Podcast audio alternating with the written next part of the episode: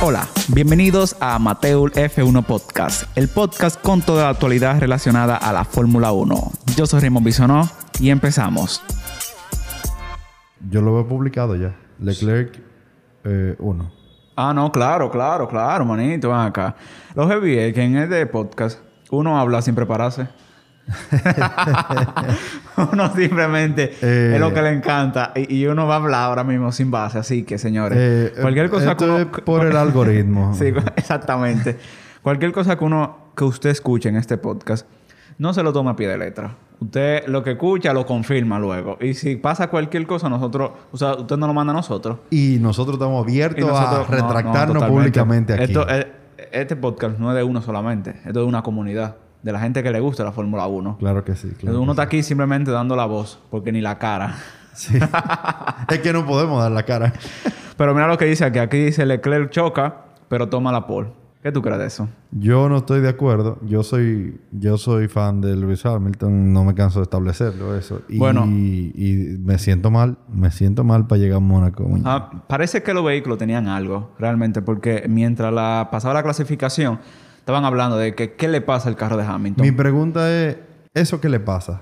¿Era tema de estrategia Mercedes de siempre hacérselo chiquito y después el grande? ¿O James ahora mismo de la estrategia de Mercedes está vuelto loco y sin idea para ver qué van a hacer mañana? Yo no creo que sea así, porque tú puedes jugar hasta la práctica 3, pero cuando llegue la clasificación, tú tienes que darlo todo. Y fíjate, y no, y no va a ser así porque Bottas llegó tercero, o llegó segundo, fue. Tercero, tercero. Eh, vamos, ok, ok. Charles Leclerc, por, o sea, por position, primera posición, luego Verstappen, luego Valtteri Bottas, cuarto Carlos Sainz. Me quedo ahí. Ya, ya ese, ese es mi top. Po- Yo- po- podemos ganar, le decía Norris ayer. Mi pregunta es la siguiente. ¿El carro de Leclerc se puede poner en marcha? ¿Cómo se- ¿Ferrari lo va a poner en marcha de aquí a allá? Señores, ¿O fue un choquecito? No, eso fue un choquecito. Un choquecito que rompió el eje derecho. O sea, un rompió, la suspensión, pero eso, eso lo arreglan de una vez. Ahora, ¿Podemos decir entonces que son lo que tienen problemas son los de Haas. un crash gate? Yo digo que sí. Aunque yo voy a soltar mi teoría, me retracto de lo que acabo de decir. Eh, yo siento que no. Eh, sinceramente, yo no he visto la repetición, o sea que yo voy a hablar sin base aquí.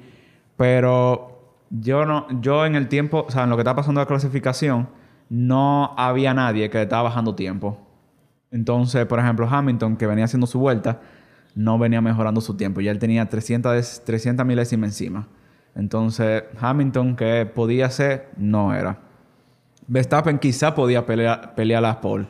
Después de ahí, yo creo que más nadie, sinceramente. Me acaban de mandar esto por... por- no, claro, por porque es que está publicado. Leclerc, Verstappen, Botas. Y me acaban de enviar esto también. Las imágenes son que dicen que Valtteri Bottas P3 y Lewis Hamilton P7. Entonces no hay más nada que decir. Yo siento que ¿Puedo- mañana... ¿Puedo leer la, la- No, el, no, claro. El, el caption de, de la gente de Mercedes AMGF1. Esta gente nunca encuentran la forma de, de quedar mal. O sea, ellos siempre se fajan por, por hacerlo súper bien. Mercedes AMGF1 dice... Gran lap cuando contó para, para tener a Valtteri Bottas en tercero. Y Lewis Hamilton va a empezar el, domingo en P7. No, sí, así. Ahora, lo malo, o sea, lo malo que tiene Mónaco es que la carrera para mí pasa el sábado. La carrera pasó hoy, sí. La carrera, exactamente, la carrera ya en- acaba en- de pasar. En esencia no pasaba hoy. La, o sea, esta No. carrera fue muy extraña porque ya tuviéramos un- a un Verstappen si venía detrás en primero. Lo que pasa es que cuando me refiero a que pasa sábado la carrera, es que muy raro el domingo no veamos un Ah, cambio de posición drástica. Quizá Está en, lloviendo. o en la carrera de F2 llovió. Entonces, ¿tú te imaginas que mañana llueva? Eso sería un caos, pero igual. A lo que me refiero es que como Mónaco es un circuito único y es muy angosto, es muy difícil el cambio de posición en carrera. Los cambios de posición pueden verse más en los pits y en- a nivel de estrategia.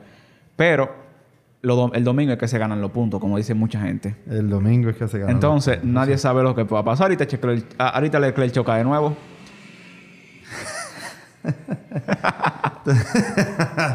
Eh, no voy a hacer ningún comentario. Eh, señores, Mick Schumacher. ¿Qué pasó ahí? Nah. ¿Y hay No, posibilidades nada. de que ellos reparen su carro? No, bueno. ahí no es tiempo, ahí es dinero. Recordemos el, el tema de la furgoneta. eh, Se lo- eh, sí, La claro. última vez que tuvimos aquí en este podcast. Se lo Y- van a pegar con y- tape y va a ser y eso eh, es un poco esa goma. No, fíjate que, que hablando de Haas, eh, uno pensaba que uno, uno venía a burlarse de Mazepin. Santo. Y quien hizo todo lo malo Cuando, fue Mick Schumacher este, cuando este fin de semana. el- cuando tú me enviaste hoy el tema, yo pensaba que era Mazepin. No, no, no. Yo lo vi de una vez por el, por el color de- del casco. Eh, vi de una vez que era... Él, que él era ha Mick. tenido problemas en todo, o sea, durante toda la libre, la libre práctica. Si tú te fijas, no, él sí. chocó ya varias veces Este- en la no, libre no, pero- práctica. y no, no, él, pero- él no se, él no se ajustaba al vehículo, el vehículo no se ajustaba a él. Hay un tema, porque él, él lo ha demostrado en, en Fórmula 2 que Sí, pero una cosa... señor Es una se cosa maneja, tú ¿eh? ser eh, trompo Mazepin, que en cada carrera y en cada práctica tú de un trompo. Y ese Mick eh, era más constante y también más... O sea, Mick Schumacher le llegó a sacar un segundo a su... A su Señores, a es que, su, es que, a es su que- coequipero. es que Mick es, es alemán en todo el sentido de la palabra. Él es constante en todo. O sea, Pero- él viene chocando en ese principio Pero de la entonces, temporada. eh, tenemos aquí este fin de semana donde uno pensaba que decía, bueno, Mazepin se va a comer el vehículo, Mazepin no va a dejar que los otros corran, Mazepin va a ser un desastre. Lo contrario, vimos a Mick Schumacher cometiendo todos los errores y en cada una de las eh, prácticas cometió errores y, hubo que sacaran banderas rojas. En la, en la- cre- creo que en la práctica 2 y en la práctica 3. Bueno, en la, práctica- en la práctica 3 desbarató el vehículo a un nivel de que no pudo salir para la clasificación. Y a donde yo voy aquí con el asunto, o sea, mi, mi, mi curiosidad. Uno burlándose de Mazepin. Mi, mi curiosidad rookie. ¿A qué se debe esa dificultad que ha tenido Schumacher? ¿Es el vehículo? ¿Es él que está apretado nervioso? ¿O es una combinación de factores?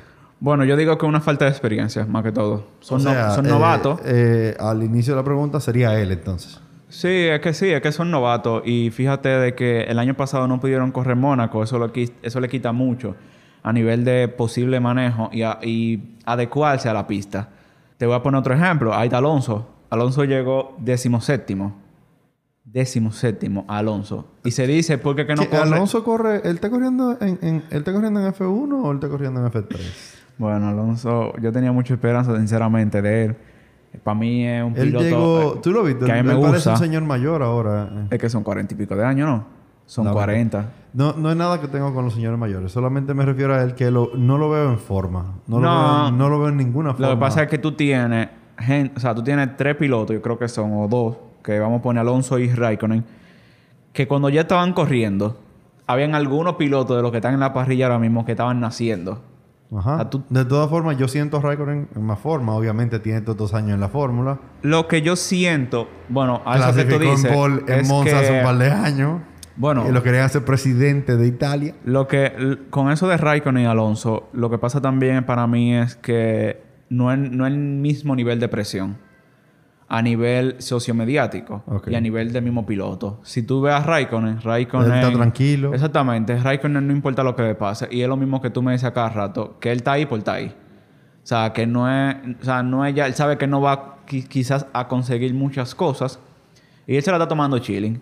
Alonso no, Alonso yo siento que a nivel mediático tiene algo que probarse primero a él y después como probar a, todo el mundo. Entonces eso es lo que está haciendo también que él, que él no sea tan duro como, como lo era antes. Tampoco es que estamos viendo cómo su, su rival directo, que es Esteban Ocon, su compañero de equipo, le ha casi, o sea, le ha ganado toda la batalla de clasificaciones y a nivel de carrera también la mayoría. Y para nosotros, que veíamos a Esteban Ocon el año pasado con Richardo, decíamos, bueno, Alonso va a venir y el primero que le va a ganar, el primero que lo va a sentar es a ese. Y no, o sea, estamos viendo muy lo contrario y, es fuerte para mí, fanático de Fernando Alonso, realmente. Eso es lo que nos deja la clasificación de Mónaco. Eh, clasificación que bonita vela, porque tú ves esos carros pasando, rozando esos metales que tú dices, bueno, compadre.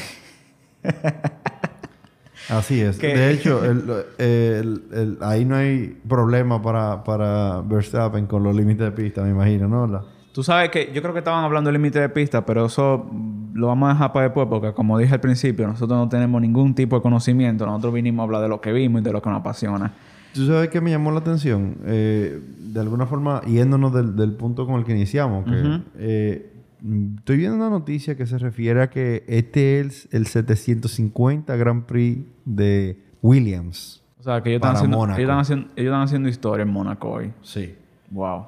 Eh, no entiendo bien el tema porque, o sea, 750 me imagino que contarán todas las veces que han Todas las participado en todos los tipos de categorías que yo he No, participado. no. ti- Tienen que ser todas las carreras que cuenten. Porque estamos, estamos viendo que son... Tienen Sí, que eh, ser las eh, mil y pico de, eh, de la eh, son- fórmula en son- general. Ellos, ellos, Ellos tienen tanta 700 carrera. 750 Grand Prix en, este- Wow. en esta carrera de Mónaco. Y Wow. estábamos celebrando hace, Hace un año, el año pasado, mil, la mil, la, mil- la- la mil de Ferrari. Los 1000 GP. Y no, los 1000 y- GP de, de la fórmula en general.